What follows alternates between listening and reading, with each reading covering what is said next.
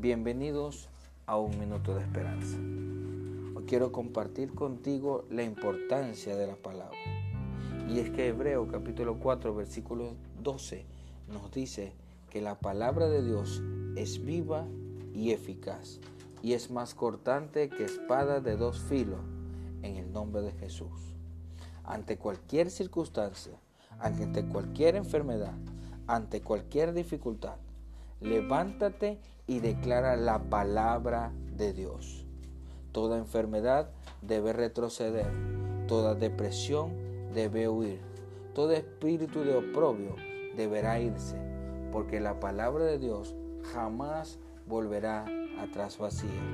Ella es una semilla que se siembra y que esa semilla será incorruptible en tu corazón.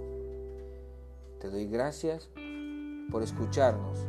Se despide de ti el pastor Terry Luzardo desde la iglesia Maranata Trujillo en Perú.